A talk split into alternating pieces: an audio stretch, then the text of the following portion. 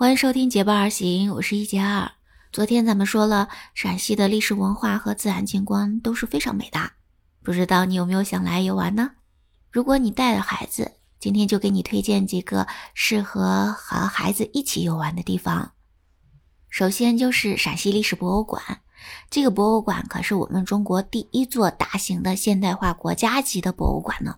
来这里游玩，对小朋友们来说呢是非常好的。这样的话，就可以了解我们中国的从古至今的历史发展的状况呢。陕西历史博物馆里面所展示的文物，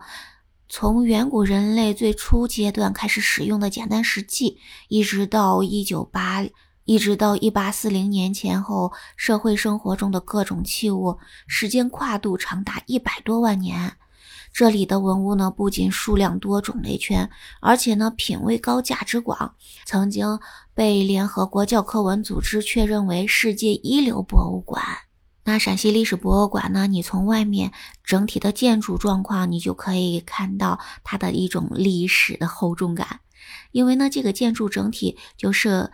就体现了设计大师张锦秋女士她的一种设计思想。她认为呢，这种建筑艺术要成为悠久的历史和灿烂文化的象征，所以呢，她在设计的时候就突出了盛唐的风采，反映出唐代博大辉煌时代的风貌。所以她在设计，那在布局设计上，她也是借鉴了中国宫殿建筑的特点。就包括轴线对称、主重有序、中央殿堂、四御重楼这样的特点。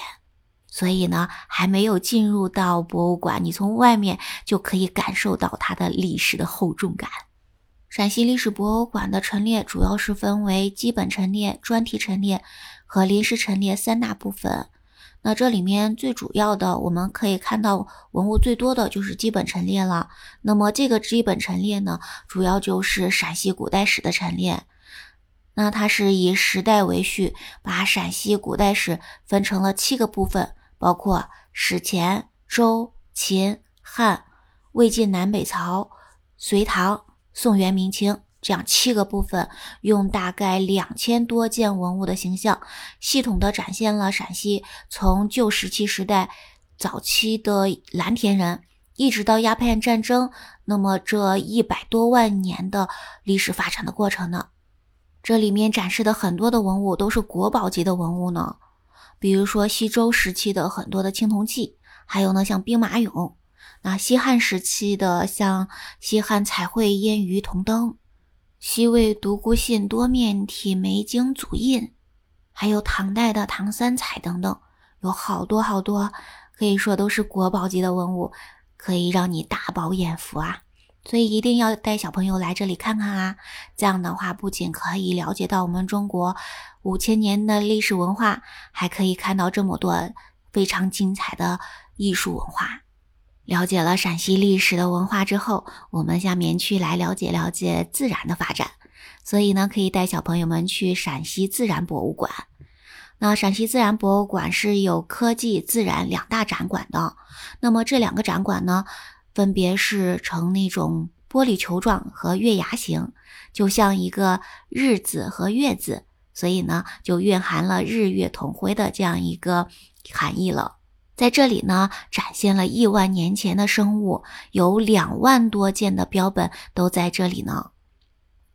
可以说呢，陕西自然博物馆是通过将近有五点四亿年的标本，跟历史对话，跟自然和科学对话，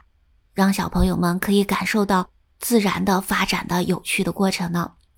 在这个馆内是有地质万象、古生物长廊、昆虫王国。神奇秦岭、生命之光、科技环廊等等一些展厅，还有呢，通过球幕影院、勇敢者通道，还有一些观景平台来展现各种的自然的这种发展的情况呢。这里呢，不仅展示了大量的远古的化石，还陈列着陕西的四大国宝，以及雪雉、金雕、毒叶草、拱桐。红豆杉等等，有一大批的珍稀动植物的标本呢。而且这里面你还能看到一个非常奇特的、非常厉害的仿真马门溪龙的一个非常大的一个标本，可以满足小朋友们对恐龙的这种好奇心。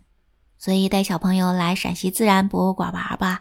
可以让他们感受到自然的神奇、科技的力量。那带小朋友出来玩，不能光是让他们去学习哈，那么我们还可以带他们去放松一下。去哪里玩呢？推荐一下西安秦岭野生动物园。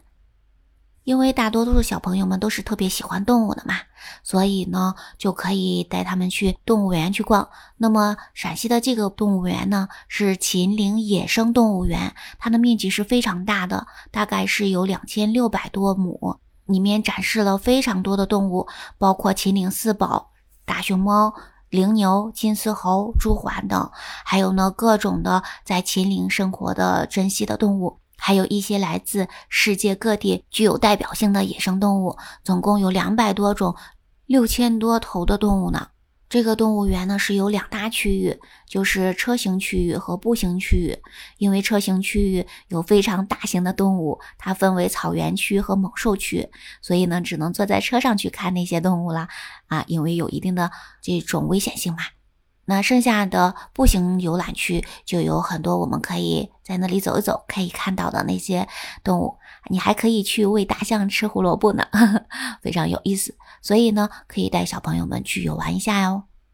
那在陕西，在西安还有很多适合亲子一起游的游览地，比如说到晚上还可以带小朋友们去大雁塔北广场去看那个非常大的音乐喷泉。这座喷泉呢，可是亚洲最大的一个音乐喷泉呢，去让小朋友感受一下这种魅力哈。那今天我们就先介绍这些吧，因为这个可以逛的景点真的还有很多很多。如果你还有什么需求，在评论区告诉我吧，我会在后面的节目再给你推荐介绍一些哈。好，今天就说到这里，感谢你的聆听。喜欢我的节目，不要忘记关注、订阅、点赞哦。我们下期节目再见，拜拜。